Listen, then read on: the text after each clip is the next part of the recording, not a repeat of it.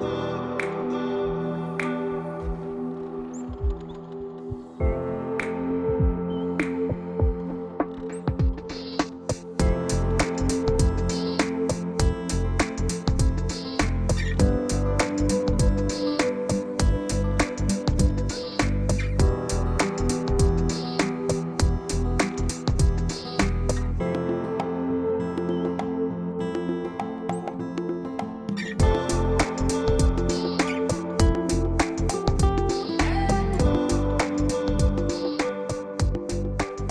Hallo du und schön, dass du wieder mit dabei bist in der heutigen Podcast-Episode. Und zwar geht es heute um das Thema Selbstbewusstsein für den Mann. Und da ich ja selbst einer bin und manchmal auch so ein bisschen zu strugglen habe mit dem Thema Selbstbewusstsein, dachte ich, es wäre, glaube ich, mal ein guter Zeitpunkt, um über meine Erfahrungen zu sprechen, wenn es darum geht, was ist eigentlich wichtig für das Thema Männlichkeit, beziehungsweise, ja, also was stärkt wirklich unser Selbstbewusstsein, also dass wir das dann ausstrahlen können als Männer vor allem. Und ich denke, ein wesentlicher Punkt ist definitiv, dass wir als Männer versuchen sollten, eine Vision in unserem Leben zu haben und zu entwickeln. Und das kann im Wesentlichen das sein, dass du sagst, wo möchte ich eigentlich hin, beziehungsweise was will ich überhaupt? Und die Dinge, die ich tue, tun die mir gut, tun die mir nicht gut? Dass ich sozusagen ein klares Ziel vor Augen habe. Das kann sich natürlich auch mal ändern, das ist ganz klar. Also ich muss mich da nicht mal krampfhaft festhalten, aber ich glaube, dass es generell einfach wichtig ist, zu sehen, ich befinde mich auf einer Reise und diese Reise bewegt sich so in eine bestimmte Richtung. Die kann natürlich auch mal so Umwege haben, aber letztendlich sollte so die Richtung schon irgendwo klar sein. Und ich glaube, da scheitern schon viele dran. Wenn du mal mit Leuten oder Männern halt redest, ähm, was ist denn so eigentlich dein Ziel im Leben? Wo willst du denn mal hin? Und das ist vielleicht auch eine Aufgabe für dich. Stell dir diese Frage mal, wenn du ein Mann bist. Wo willst du hin in deinem Leben? Und warum tust du die Dinge, die du tust? Warum hast du die Menschen in deinem Umfeld, die du in deinem Umfeld hast? Und das Zweite ist, was mir dann einfällt, ist dieses Thema Glaubenssätze. Das wirst du wahrscheinlich auch schon des Öfteren mal gehört haben. Glaubenssätze sind ja die Gedanken, die wir in unserem Kopf haben, die uns irgendwo halt auch auszeichnen, nach denen wir zum Beispiel halt auch leben oder nach denen wir Dinge nicht tun, weil uns bestimmte Dinge in unserem Leben Angst machen. Wir können das nicht, du darfst jenes nicht, gerade als Mann, was ich weine nicht, äh, zeig mal keine Schwäche, du musst stark sein, du sollst der Ernährer sein, ähm, du bringst das Geld nach Hause, ähm, du darfst jetzt äh, nicht verletzbar sein, du musst die starke Schulter bieten und so weiter. Das sind ja so viele Dinge, die wir natürlich irgendwie auch mitbekommen haben in unserer Erziehung, sei es auch durch die Schule, dass du dann so zu diesem erwachsenen Mann letztendlich erzogen wirst, dass du nicht mehr wirklich Kind sein darfst, nicht mehr spielen darfst sozusagen. Das sind ja viele Dinge, das ist für jeden individuell. Bei mir war das zum Beispiel damals auch so, dass ich eigentlich immer nur Flausen im Kopf hatte und immer nur Faxen gemacht habe eigentlich. Und dann irgendwann bin ich sehr ruhig geworden, so ab der so siebten, achten Klasse, so mit 13, 14, habe ich dann schon gemerkt, dass mich die Schule sehr stark beeinflusst hat und dass es dann so nicht mehr sittlich war, sozusagen, ja, einfach so Faxen zu machen oder mal lustig zu sein. Klar, das hat auch seine Grenzen, aber ich habe halt gemerkt, dass mich das zum Beispiel sehr stark geprägt hat dass ich dadurch auch so gewisse, gewisse Glaubenssätze ähm, auch verinnerlicht habe, dass mir damals zum Beispiel auch meine Klassenlehrerin gesagt hat, so, ja, weißt du was, Tim, äh, du mit deinen Faxen, dich, dich mag hier eh keiner. Oder die, um, deine Schüler mögen dich nicht, deine Mitschüler. Ja, oder ich habe gestern erst wieder drei oder vier Beschwerden bekommen von anderen Klassenkameraden über dich. Ja, und das sind dann so Sachen, als Kind nimmst du das halt schon auf und denkst dir so, boah, krass, echt? Und äh, ich hab, was habe ich denn gemacht und wie auch immer und das beeinflusst dich schon. Wo du vielleicht jetzt im Nachhinein denkst du dir, hm, vielleicht hatte die Lehrerin nur ein Thema mit dir und nutzt das aber als Ausrede oder sprich als Erklärung, auch für sich selbst, ähm, und teilt dir das dann mit, dass du natürlich dann dein Verhalten, was ja nicht regelkonform ist, abstellst, damit, damit sie es leichter mit dir hat. Ne? Und äh, das sind halt so kleine Dinge, die, die dich natürlich prägen. Und Wenn du aber in deinem Umfeld dann, das führt mich auch zum dritten Punkt dann, äh, natürlich Freunde hast, viele Freunde hast oder auch dann Männerfiguren in deinem familiären Umfeld hast, ne? Papa, Opa, Brüder, dann stärkt das aber dann auch dein Verhalten, weil du sozialisierst dich als Mann bestenfalls ja immer am Mann. Ja, weil du schaust doch als Sohn, guckst du in erster Linie auf deinen Vater und dein Vater ist erstmal für dich, wenn du in Anführungszeichen aus, sag mal, normalen Familienverhältnissen kommst, erstmal so der erste Held. So dein erstes Vorbild, dein erstes Idol und du orientierst dich schon ein Stück weit daran, was macht dein Vater eigentlich? Und versuchst die guten Dinge, auch in Anführungszeichen die guten Dinge, für dich dann zu, zu übernehmen. Was funktioniert, wie geht dein Vater zum Beispiel auch mit deiner Mutter um, wie geht er mit deinen Geschwistern um oder mit den anderen Familienmitgliedern aus deiner Familie. Äh, und das guckst du dir ein Stück weit halt auch ab. Ja, deswegen ist es eigentlich auch so wichtig, dass wir, wenn jetzt meinetwegen wir unsere Väter nicht mehr in unserer Umgebung haben oder andere ähm, männliche Familienmitglieder, dass es so wichtig ist, dass wir so ein ähm, männliches Umfeld haben, ja, dass wir uns regelmäßig mit unseren Freunden, mit unseren Kumpels treffen, dass wir auch wirklich so in dieser Männer-Energie sind, in dieser männlichen Energie sind. Das ist, finde ich, so wichtig für uns, weil ich merke das für mich halt auch immer, wenn ich dann mich umgebe mit meinen Freunden, dass ich dann wirklich so diese Kraft habe, diese Urkraft in mir. Wenn du manchmal auch nur rumblödelst, ja, aber trotzdem, ja, du bist halt Mann, du tauschst dich über Männerthemen aus und äh, das mag natürlich auch anders sein als bei den Frauen, das ist ganz klar. Aber mir gibt das sehr viel. Ich kann mich da wie aufladen. Ich finde das schön und ich würde, glaube ich, auch, ja, mir würde es dann auch nicht gut gehen, glaube ich, wenn ich das nicht hätte. Deswegen ist es auch für mich so wichtig, dass ich mir dafür extra halt auch Zeit nehme. Und das für, für dich vielleicht auch als Partnerin, wenn du das hörst, dass es halt so wundervoll ist, wenn du deinem Mann, deinem Freund diesen Freiraum gibst, dass er sich mit seinen Kumpels trifft, dass er machen kann dort, was er dann letztendlich, sage ich mal, möchte. Natürlich, solange es nicht irgendwie krass ausartet. Ne? Aber selbst wenn das mal irgendwie, wenn er mal über die Stränge geschlagen hat und er hat sich mal betrunken oder was auch immer, wenn das mal passiert, ja mein Gott. Ja, ich finde, das sind so Dinge, wir Männer müssen häufig auch mal unsere Grenzen so ein bisschen austesten. Und das mag aus Sicht der Frau manchmal total infantil und irgendwie vielleicht auch dumm und kindisch sein, aber ich finde, es gehört ein Stück weit dazu und seht es uns nach liebe Frauen, ihr seid, was das angeht, ohnehin äh, intelligenter als wir. Wir sind da manchmal einfach auch nur Vollidioten. Aber ich finde, wir brauchen das manchmal auch so ein Stück weit, ja, dass wir uns dann selber nicht so zu ernst nehmen, weil wir sind ohnehin so sehr in unserem Kopf. Wir sind so, leider, so finde ich manchmal so diese krassen Denker.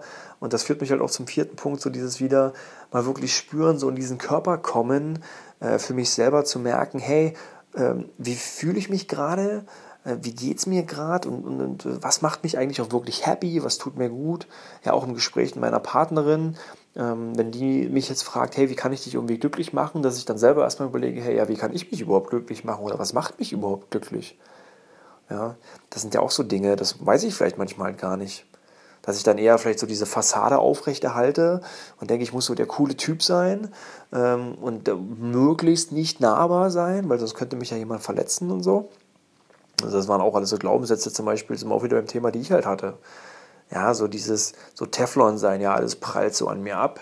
Und ähm, um Gottes Willen bloß nicht irgendwie eine Verletzbarkeit zeigen, so Schwäche zeigen. Ähm, ja, ich war auch manchmal einer von der Fraktion, so mit verschränkten Armen in der Disco stehen und alle anderen beobachten. Und aber auch wenn du keinen Spaß hast, trotzdem die Disco nicht verlassen, trotzdem die ganze Zeit irgendwie da rumstehen. Äh, vor schon ewig her, ne? Aber einfach so Sachen, wenn man sich das mal überlegt, total interessant. Ja, aber wie gesagt, zum Thema in den Körper kommen, sich mal wirklich wieder spüren lernen. Ganz sanft spüren lernen. Ähm, und vielleicht auch auf die Signale deines Körpers auch mal achten. Und nicht so nach dem Motto so, boah, ich bin jetzt stark und ich muss jetzt vielleicht doch mal nicht zum Arzt oder so, weil passt schon, wird schon. Also manchmal ist es da auch ganz gut, wenn man da wirklich versucht drauf zu hören und zu sagen, hey, mein Körper will mir jetzt irgendwas sagen ja, sei es zum Beispiel ich auch mit Essen oder Bewegung oder wie halt auch immer, oder ich bin gerade nicht so voller Energie, dann was kann ich tun, um wieder in diese Energie zu kommen? Ja, kann das eine, was ich gerade eben schon meinte, sein, dass ich mich mit meinen Freunden umgebe. Auf der anderen Seite zum Beispiel auch, dass ich wieder anfange, mich gesünder zu ernähren, mal das Bier weglasse, die Cola weglasse ähm, und äh, ja, einfach mal ein bisschen mehr auf meine Ernährung achte, mehr auf meine Bewegung achte. Ähm, das ist ja auch so ein Ding. Wir sind ja häufig so in unserer Komfortzone drin, dass wir halt anfangen, ähm, zu sagen, ja, ich brauche das nicht. Ja, dieses typische Ego-Thema ist auch der nächste Punkt dann. Ja, dieses Ego. Zu haben, was uns dann häufig blockiert. Auf der einen Seite ist es halt da, weil es vor uns vor irgendwas schützen will, was ja auch wiederum gut ist. Ähm, auf der anderen Seite blockiert es manchmal halt unsere Offenheit. Und da sind halt die Frauen auch wieder ein Stück weit weiter als wir, weil sie von Natur aus offener sind, was das ganze Thema angeht. Deswegen tun wir uns manchmal auch mit dem Punkt Spiritualität so schwer, weil das für uns tendenziell nicht so greifbar ist. Und dann tun wir das manchmal so ab und sagen, ja, ist doch alles Buhu oder bringt mir doch eh nichts. Und was ist eigentlich diese Meditation? Ähm, wo, wenn du langsam mal anfängst, diese gewisse Offenheit für dich zu entwickeln, merkst du, hey, ich kann das so auslegen, wie es für mich am besten passt. Und ich habe da meine eigene Art und Weise, mit zum Beispiel einer Meditation umzugehen oder mit Spiritualität umzugehen. Ähm, das kann ich ja je ausleben, wie ich das will. Ja? Und, aber wir denken halt immer so, ja, wir wissen ja alles, wir können ja alles. Ähm, aber wenn du diese Neugier trotzdem in dir bewahrst, dann ist das nämlich der Schlüssel zu dieser Jugendlichkeit und diese, zu diesem ewig jung, ich sag mal, jung. Ja, dass wir halt immer wieder einfach dieses, dieses Wissbegierige halt auch haben und neue Dinge einfach mal machen und uns selber halt auch so challengen. Und dann sagen so, hey, ich mache jetzt mal was, ich schieße mich jetzt mal wirklich aus meiner Komfortzone. Indem ich einfach irgendwas mache, vor dem ich vielleicht zum Beispiel auch Angst habe. Vor was habe ich denn Angst? Ja, wir sind als Männer manchmal auch so, dass wir sagen, ja, ich habe eigentlich vor nichts Angst. So, weil wir das dann wieder mit Schwäche assoziieren. Oder du überlegst dann, hey, vor was habe ich denn wirklich Angst? Ging mir auch so.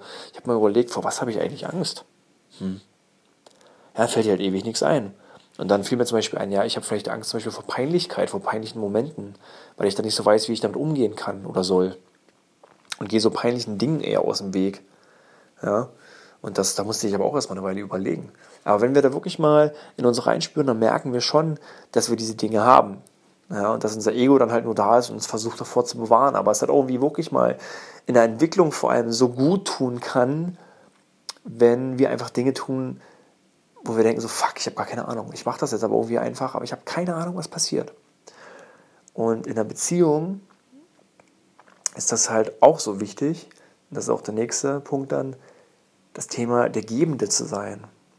Sozusagen auch wieder diesen Kopf dann abzuschalten, nicht so in dieser Erwartungshaltung zu sein und zu sagen, hey, ich vergleiche mich jetzt mit meiner Partnerin bei heterosexuellen Paaren und äh, sie möchte jetzt zum Beispiel was von mir irgendwo, macht es aber selber irgendwo nicht, aber es ist ja erstmal egal, weil sie will ja im Endeffekt ja nur unser Bestes und ist auf der einen Seite unser Spiegel. Ja, das heißt, das, was wir uns selber nicht so akzeptieren und nicht cool finden, spiegelt sie uns irgendwo wieder. Genauso auch, wenn es positive Dinge sind. Und auf der anderen Seite ist es aber auch so, wenn ich etwas bekommen möchte und etwas will, dann sollte ich doch das erstmal auch geben. Vollkommen egal, ob das jetzt zurückkommt oder nicht. Und damit habe ich mich auch immer schwer getan, weil ich dann immer so in diesem Vergleichsmodus war und gesagt habe, so, klar, am Anfang denkst du ja, okay, du gibst und dann denkst du vielleicht noch nicht, okay, vielleicht kriege ich was zurück und dann gibst du, gibst du, gibst du und irgendwann denkst du langsam, hey, irgendwie konnte jetzt mal was zurückkommen. Aber das ist halt auch genau das Thema, ne? Dieser dieses Vergleichen, der Vergleich ist halt das Glück ist tot, habe ich irgendwo mal gelesen. Und ich finde, das ist so ein schöner Spruch, weil ich mich dann so wieder an diesem Ego drin bin und mich dann wieder abhängig mache von diesen Gedanken, weil ich ja dann nur Dinge tue, weil ich hoffe, ich bekomme da was zurück. Ja, aber wenn ich wirklich mal authentisch gebe, weil ich erkenne, dass es mein Wesen ist, dass es meine Art und Weise ist und es einfach wirklich Teil meiner Männlichkeit ist, meiner männlichen Kraft ist, dieser gebende Part zu sein, und dass sich meine Partnerin dann zum Beispiel auch fallen lassen kann, sich wohlfühlen kann dadurch, weil sie halt weiß, ich bin voller, ich sag mal, maskuliner, reiner Energie, weil genau dann kann sie nämlich auch wirklich weiblich sein und kann auch wirklich Frau sein und sich genauso fallen lassen. Das klang für mich am Anfang mal total paradox. Ich habe das überhaupt nie begriffen.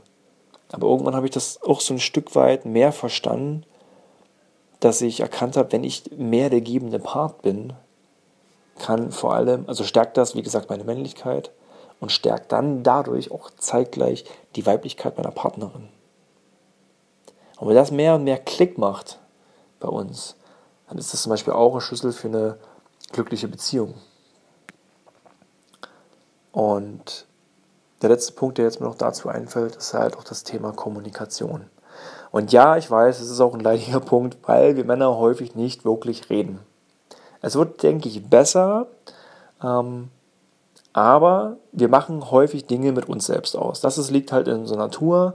wir ziehen uns gerne mal zurück in unsere Höhle und brauchen das auch hin und wieder, was finde ich auch gut ist. Und liebe Frauen, gebt uns da bitte auch diesen Raum, dass wir halt sagen, hey, ich brauche gerade mal Zeit für mich, hat nichts mit dir zu tun, ist alles gut, aber ich brauche das. Ich, wie gesagt, das ist auch dieses Thema wie der Sozialisierung. Ich brauche diese Zeit auch mit meinen Jungs.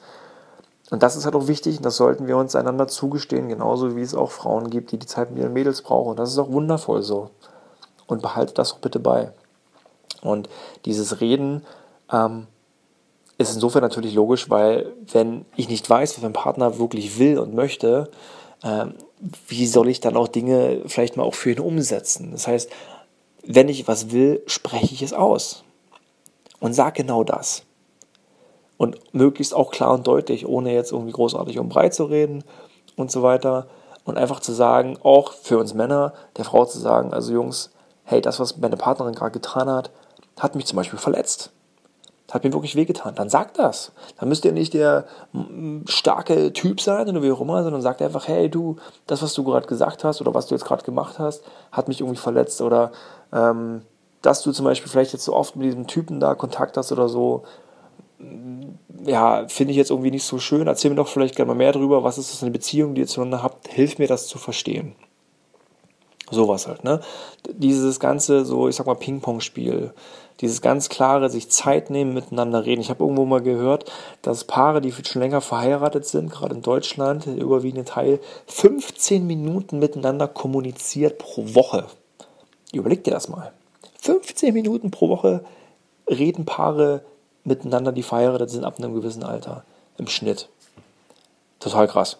Also das war, das hat mich total irgendwie umgehauen.